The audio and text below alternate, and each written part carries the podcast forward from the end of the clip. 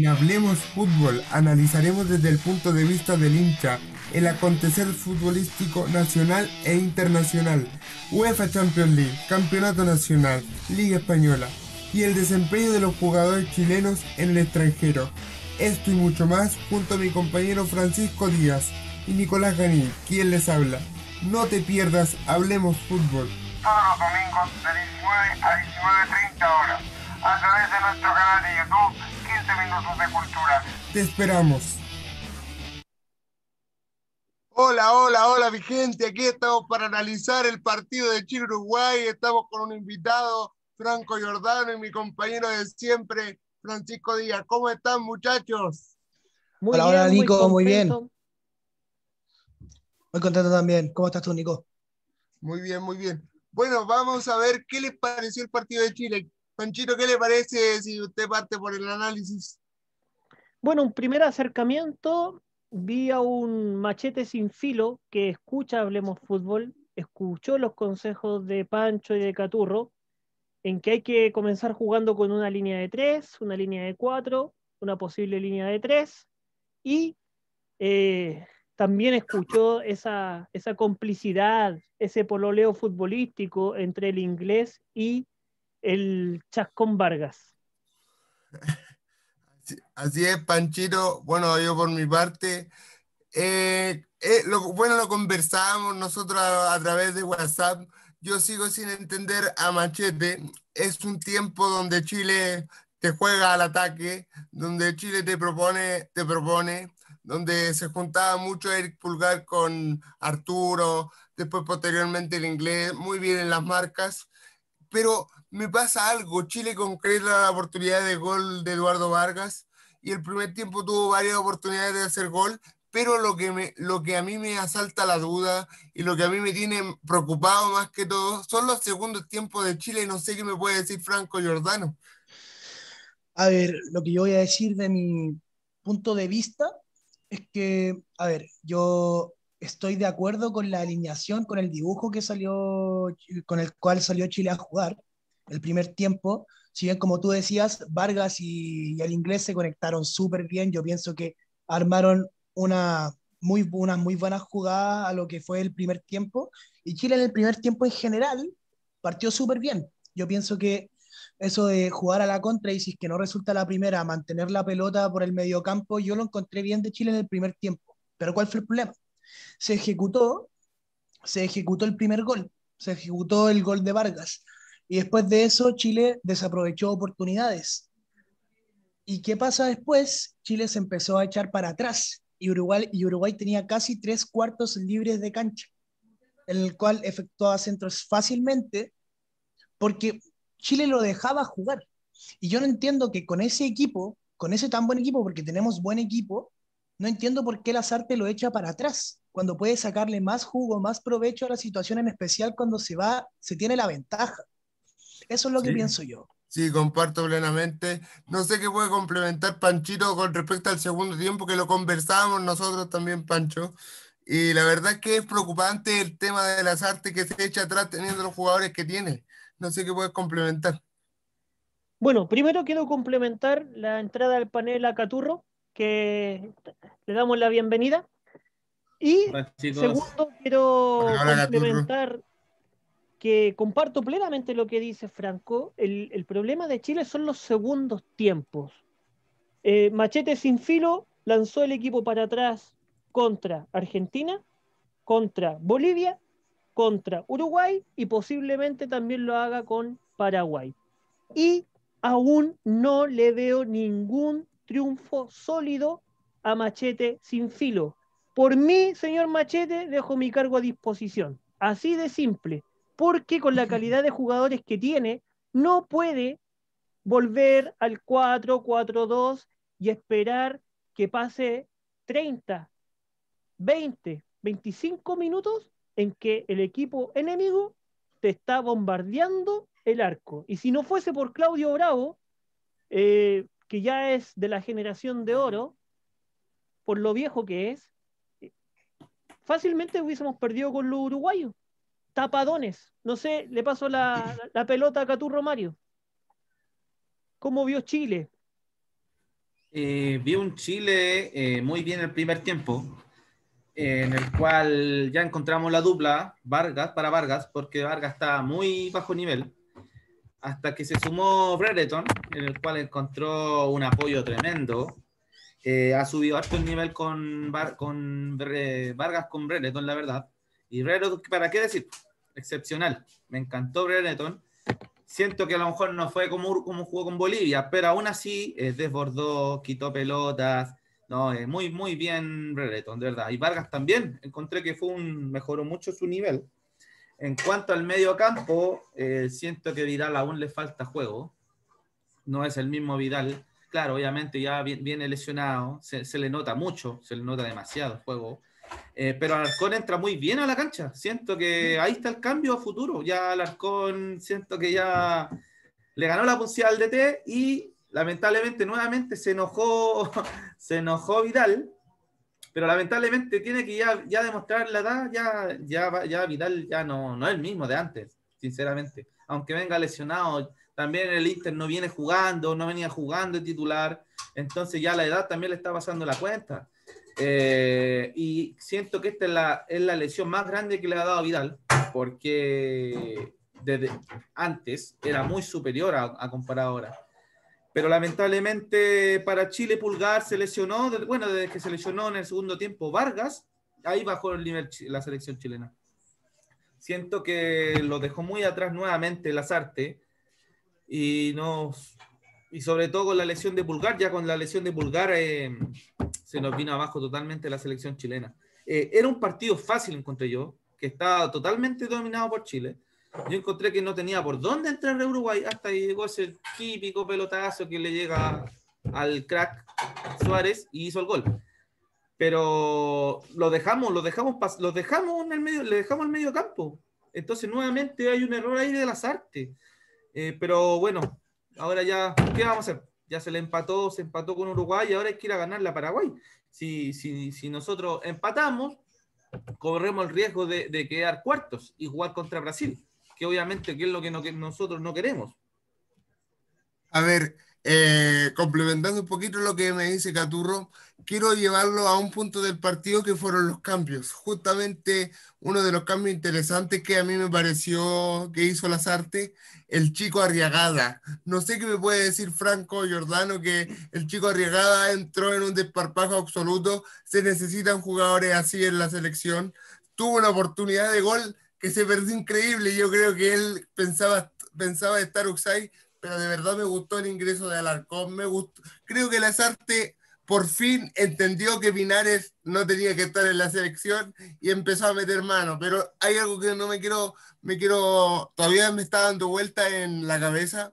¿Por qué el chico Clemente Monte no está en la banca? Todavía no lo entiendo, no le da oportunidad absoluta se necesitan jugadores como Clemente Monte, ese jugador desparpajado que es, que es irreverente. Recordemos cómo era Alexis Sánchez, cómo era Arturo Vidal. Vienen con, esa, vienen con ese chip. No sé qué me puede decir Franco Giordano. A ver, Nico, yo comparto totalmente eh, lo que dijiste de, de, dar oportunidad a jugadores como Clemente Montes. De hecho, hay hay un jugador también que yo, que yo conozco porque lo he visto jugar siempre en Católica, o ya desde hace tiempo, que es Marcelino Núñez, que es un jugador totalmente calidoso con la pelota, por decirlo así, la mantiene bien, da pase efectivo, es bueno para regatear, juega inteligente.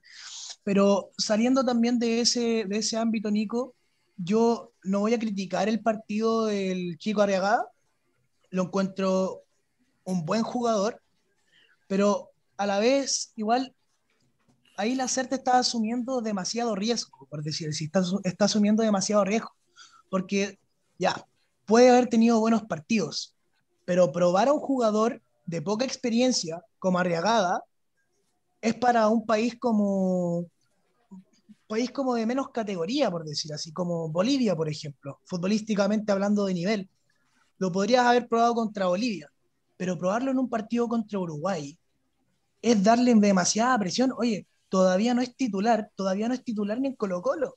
Y debería serlo, pero todavía no lo es. Y de eso lo pasaste a dar un salto a un partido contra Uruguay, jugado por Copa América, ni siquiera amistoso, jugado por Copa.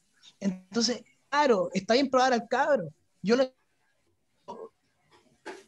arriesgado el cambio. Las artes, las artes tienen que aprender a hacer cambios no tan arriesgados. Cambios como que en los cuales de verdad sepa que puede asegurar. Y con, el, con Arriagada estamos claros que no tenía nada asegurado. Se arriesgó. ¿Qué puede, ¿qué puede, decir, ¿Qué puede decir Panchito, que es un detractor de la generación dorada y un detractor de los jugadores jóvenes? Quiero que me diga, quiero que me diga su opinión y posteriormente Caturro.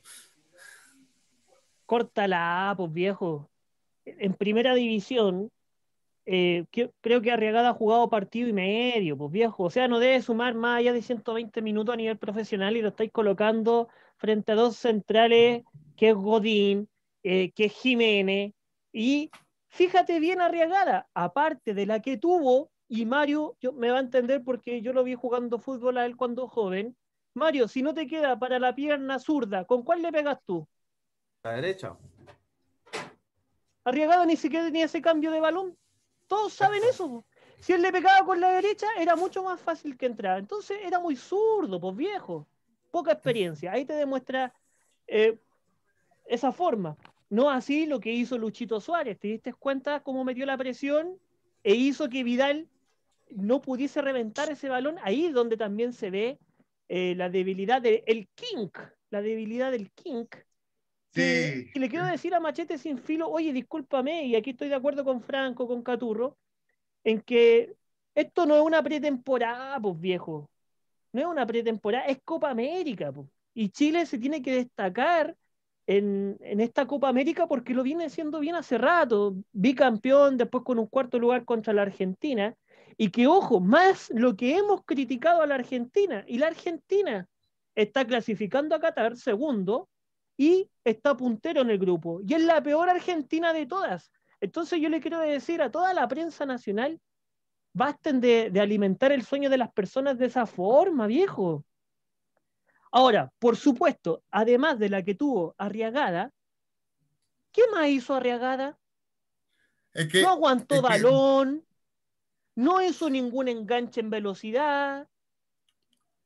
Era un delantero solo al aire es que te digo, lo mismo que, lo mismo que me pasó con Bereton al principio y que nos pasó a ambos. Nosotros dijimos, Bereton en el primer partido, 3, 20 minutos jugar, ya era un jugador bastante interesante, era un jugador que te mostraba fichitas en la máquina, pero necesitamos que el técnico Lazarte, lo vuelvo a reiterar, con la calidad de jugadores que tiene, no se eche atrás, no sé qué me puede decir Caturro. No, eh, a ver, hablando sobre Arragada, no puede haber jugado ayer, sinceramente. Yo creo que simplemente jugó porque juega en Colo Colo.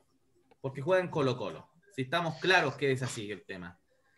¿Por qué no, por qué no jugó Montes? Montes es un jugador desequilibrante, un jugador habilidoso, rápido, técnico en velocidad. Ese tenía que haber sido puesto, ni siquiera estaba en la banca. O sea, ahí ya partimos mal. Eh, hasta el chico Marcelino Núñez, que juega muy bien, quizás podría haberse claro, un, cambio de posición. Podría haber sido, pero no, chico, arriesgada, de verdad. Yo, yo lo he visto jugar los tres partidos que ha hecho los goles, ha jugado los últimos 10 minutos. El segundo partido jugó 5 minutos y hizo un gol a Coquimbo Unido, si no me recuerdo. A, sí, a Coquimbo Unido. Entonces, yo encuentro que se, equivocó totalmente arregada. Claro, como dice Pancho, tenía el, si él no es, no es zurdo y no derecho, era con la pierna derecha. Si, si le pegaba con la pierna derecha, era gol de verdad, a mí me molesta, me molesta la, me molesta que, los, que la gente de Colo Colo pida reagada. Si ni siquiera ha mm. jugado como titular en Colo Colo, entonces realmente eh, Montes, ¿por qué no prueba Montes? Ni siquiera en la banca, si eso es lo que me extraña a mí del DT, si lo llama es por algo. Ahora, ahora ya, eh, cambiando el tema, si ahora no va a estar Maripán atrás, ¿quién, ¿quién te va a jugar ahí? Te va a jugar en Zorroco. Si estamos probando jugadores, entonces, pucha, entonces problema a Daniel González, que es un jugador crack juega igual al día Figueroa, hasta el mismo día Figueroa lo dice. Yo encuentro que si juega González va a demostrar su calidad. Es más que Ruco y es más que Maripán. No sé si ustedes lo han visto jugar, mm, pero cuando eh, juegue lo va, lo va a demostrar. Yo ahí tengo algo que igual aclarar, o sea, lo vi, jugar, lo, vi jugar en el, en el partido amistoso contra Bolivia y no me gustó mucho cómo jugó, pero igual tengo que también aclarar que no estaba en su posición, así que... a eso, claro, también porque lo he visto jugar en la liga chilena y me después de ese partido me interesé en el jugador y lo vi jugar en la liga chilena por Wanderito. Y me dejó me dejó harto interés. ¿Qué creen que les diga? Me dejó harto interés porque de verdad es alguien que te marca, pero a full, te eh, quita la, se barre con todo, quita la pelota, es, efectivo como defensa. Yo pienso que hay que sacarle harto jugo a Daniel González.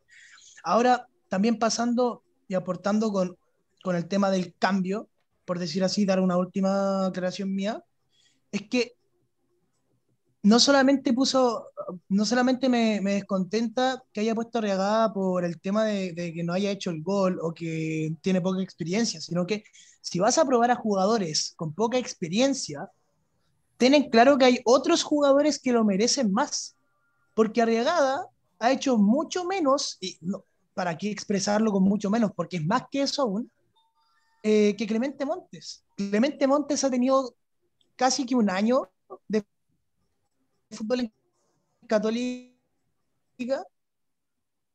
Tiene un gol en la Libertadores. Se me pegó. ¿Me escuchó? Sí, súper bien.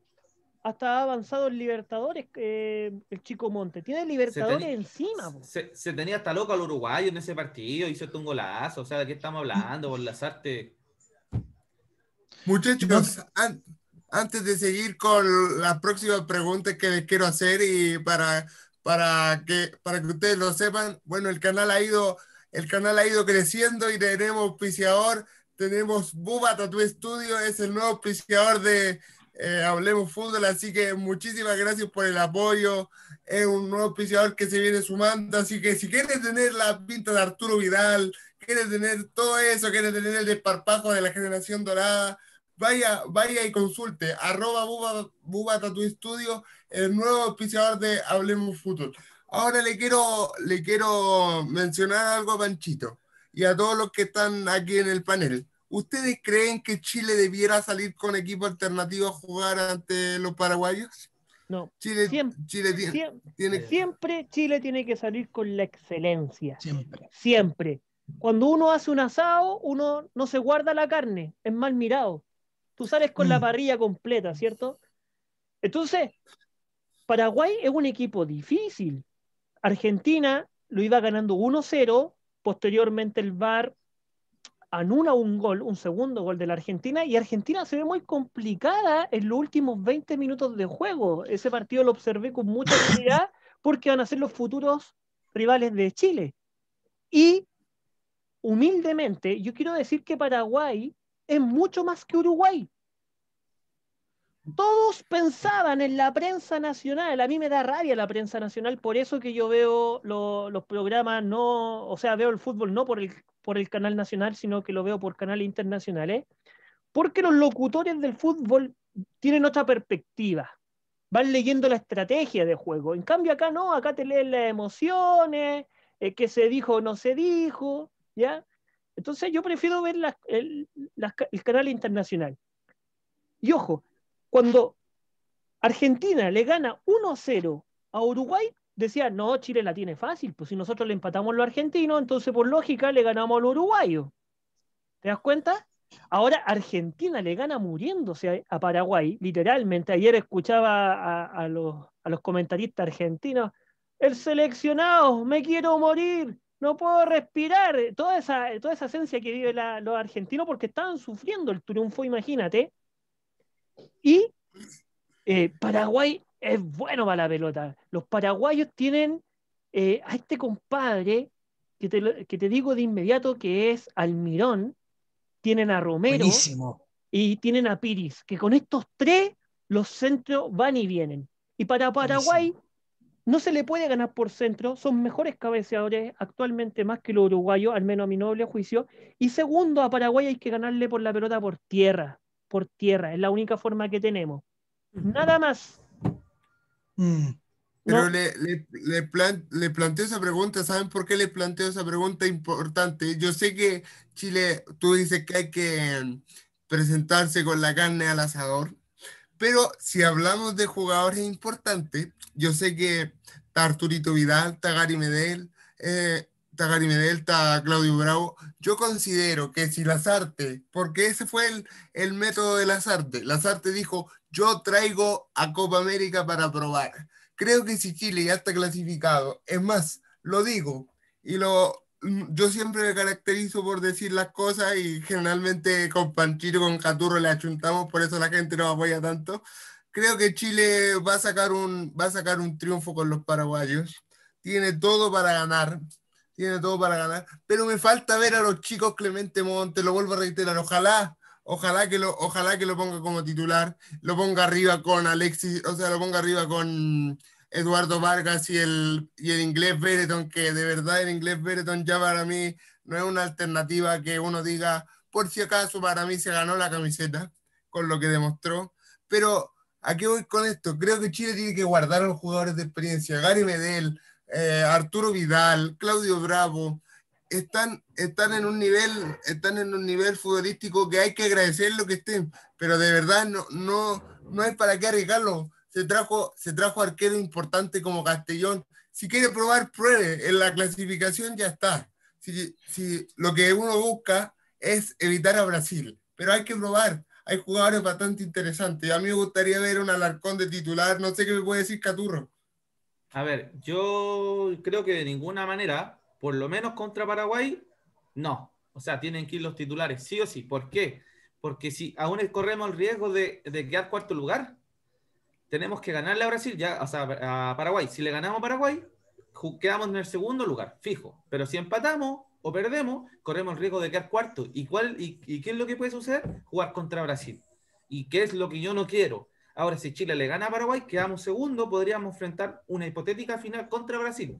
Entonces, sí o sí, Chile tiene que ir con los titulares. Eh, total, en la próxima fecha vamos a estar libres y ahí pueden descansar algunos jugadores, se pueden recuperar. Pero sí o sí, Nicolás, tienen que ir con los titulares porque sí o sí es que ganar la Paraguay, chicos, sí o sí. No sé qué me puede decir Franco para ya ir cerrando lo que es esta opinión y que nos entreguen la formación que Chile debe tener para el próximo partido, si es así. ¿Qué me puede decir? yo entiendo a lo que va Nico, pero eso, eso era, era con Bolivia. Y ya no lo hizo y con Paraguay no la podía hacer. Porque yo entiendo esto de guardar jugadores y te diría fácilmente que por eso eh, que Chile vaya con alternativa. Pero Paraguay el nivel futbolístico que tiene, como dijo Pancho, no es un nivel bajo, porque yo vi el partido contra Argentina y ese Paraguay tiene una delantera, pero es que increíble. Almirón se pasaba al argentino que se le ponía de frente, penetraba toda la línea defensiva, como si nada. Entonces, Chile no se puede dar estos lujos ahora, a esta altura, de poner un equipo alternativo. ¿Por qué? Porque Chile no es Brasil. Brasil lo puede hacer porque Brasil tiene una, una, una banca de suplentes que está casi al nivel de la titular. Si tú no tienes a Alison Baker, tienes a Ederson. Si tú no tienes a Casemiro, tienes a Fabiño. Y esa banca tiene Brasil, y puedo nombrarte otros más, pero Chile no tiene ese nivel. La banca de Chile no está al nivel de la titular. Alarcón, claro, a él sí podéis probarlo porque Alarcón se le valora poco, pero es que ha jugado increíble cada vez que, que entra por Vial. Pero no podí establecer una alternativa ya a esta altura de la Copa América porque ya no fue. O sea, los otros equipos que se vienen ahora, yo te digo, son duros y se van a jugar el todo. No podemos ceder. Hay que ir con todo, con la titular. Hay que ir a matar a Paraguay de una. Sí, claramente, claramente, claramente. Pero con respecto, ¿saben por qué le decía el equipo alternativo que, porque manejo, manejo cierta información en donde las artes baraja, baraja a presentar un equipo alternativo? ¿Por qué se los dije? Muchos me podrán decir, de hecho, espero los comentarios que me van a decir, una idea descabellada. No, Lazarte la viene pensando hace, hace, ya, hace ya cuando terminó el partido. Si ustedes vieron la conferencia de prensa, lo deslizó a, la conferencia de prensa después del partido. Entonces no es, no es, no es, un, no es un desparpajo pensarlo así. Esperemos que no. Yo considero que Chile tiene que ir con lo mismo que fue con el partido contra Bolivia. Lamentablemente no se va a dar esa formación porque hay bastante resentido. Está Maripal lesionado, está Eric Pulgar lesionado y la verdad que hay que tener alternativas, pero como les digo, Creo que Chile tiene que ganar el partido, tiene que ganarlo a toda costa. Pero ahora voy a pasar a una etapa del programa que les gusta a la gente mucho. Muchachos, se la juegan por un resultado. Caturro, tu resultado. Chile gana 2 a 1. Goles de Vargas y Brereton. Panchito, tu resultado. Conociendo las artes, las artes no te hace más allá de un gol, hay que decirlo. Yo todavía no veo al seleccionado hacer dos goles, todavía no lo veo. Puede ser un empate 0 a 0, 1 a 1, pero eh, en este caso, aunque me digan los comentaristas ven de patria, analizando el fútbol, viendo el partido de lo que hizo Paraguay, Paraguay nos puede sacar un triunfo a los chilenos. Te, estoy siendo muy sincero. Bueno, la verdad, Banchito, yo comparto pleno, pleno, algunos aspectos contigo, pero el del empate, como lo digo, el del empate no es, un, no es, un, no es una realidad tan lejana como viene jugando las artes si escucha Hablemos Fútbol, que yo sé que lo escucha porque han hecho, han hecho prácticamente los mismos cambios, eh, hay que decirlo, señor Lazarte, con el equipo que tiene, no se eche atrás y con los cambios que tiene tampoco tiene necesidad de echarlo atrás. Si quiere ver a gente nueva, no ponga, por favor, no le diga a los jugadores dos líneas de cuatro y dos mediocampistas, dos mediocampistas en la mitad de la cancha, que es lo que está haciendo en los últimos minutos de, de todos los partidos, diría la última media hora. Si Chile no se echa atrás, ojo con lo que voy a decir, los únicos países que nos hacen un poquito el peso, yo sé que acá me voy a llevar me voy a llevar el, el, como, la, como el odio de la gente que nos sigue porque soy bastante criticado por eso, creo que la única selección que nos va a hacer el peso de aquí en adelante va a ser Brasil, porque la peruana viene de mal en peor. La uruguaya, ¿para qué decir? De hecho, me encantaría que se enfrentara a un partido de cuartos de finales Brasil-Uruguay. Sería una muy buena llave.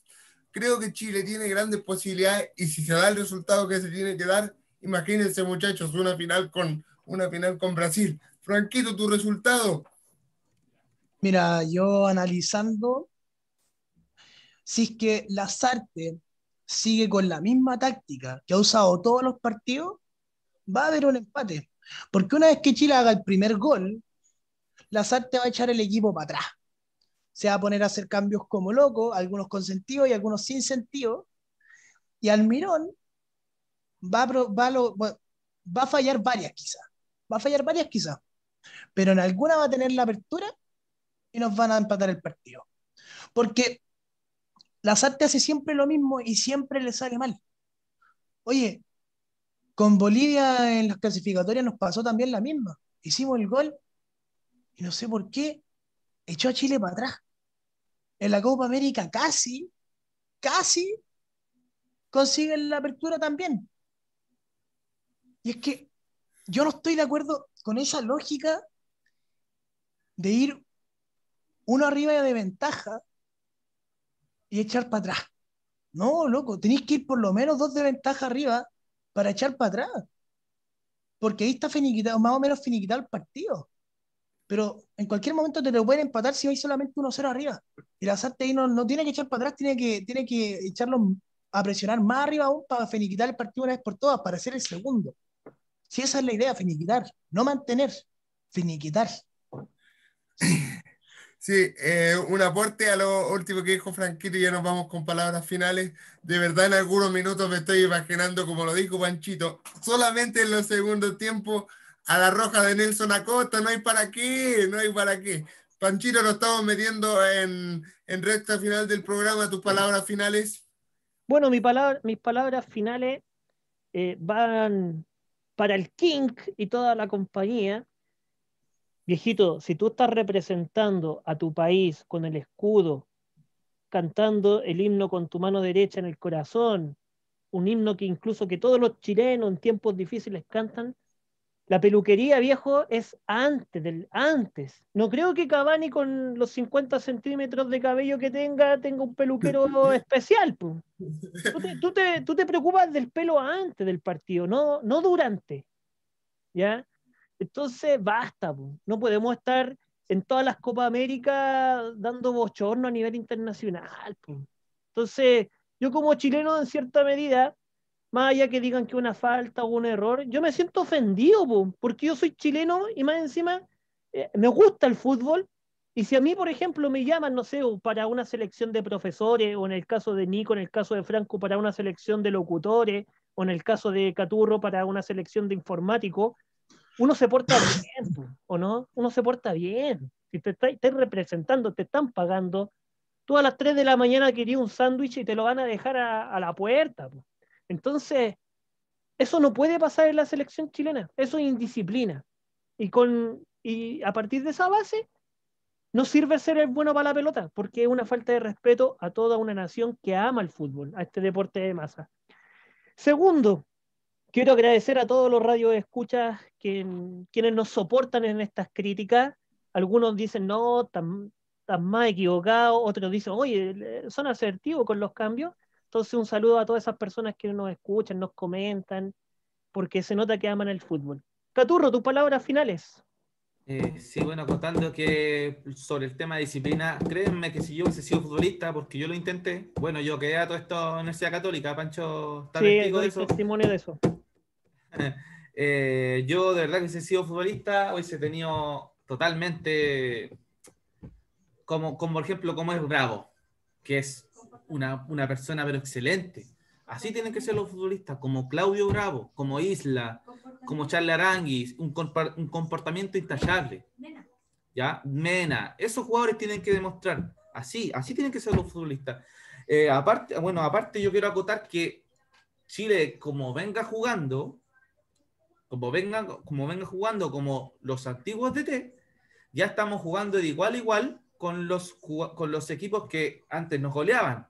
Entonces, eso es muy positivo, ¿ya? Porque yo nunca vi una selección chilena eh, jugando como juega con Brasil, como juega con Argentina, como juega con Uruguay, que antes nos paseaban, nos sacaban la mugre.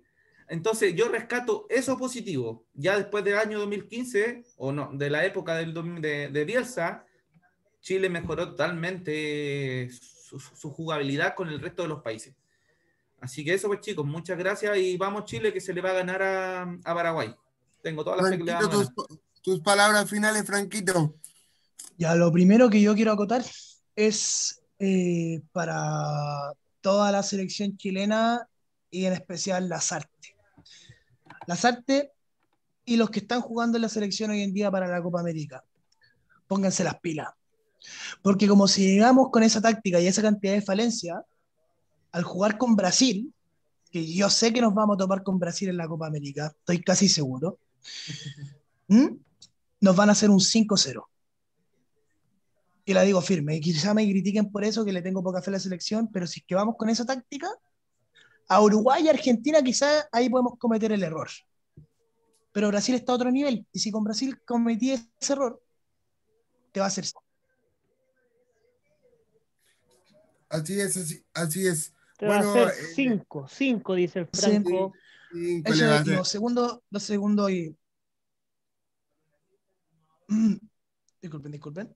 Eh, y lo último que quería agregar era, y más importante aún, muchas gracias a ustedes tres, a Pancho, a Caturro y a Nicolás por invitarme al programa. De verdad es un honor para mí el comentar lo que fue el partido, eh, seguir avanzando en mis proyectos. Y de verdad es un honor. Muchas gracias. De verdad me siento muy agradecido con ustedes. Bueno, chiquillos, ¿qué, qué más le tengo, qué más le puedo, qué más le puedo decir a la gente? De verdad, muchas gracias. Contarle que, como le contaba al principio del programa o al medio, teníamos un nuevo auspiciador. De verdad, la familia de Hablemos Fútbol está creciendo. Así que muchísimas gracias por el apoyo y vamos a estar también con el último partido de Chile y el análisis y todo lo que nos conlleve ese partido. Así que este fue un capítulo más de Hablemos Fútbol. Nos vamos con el himno más hermoso del mundo.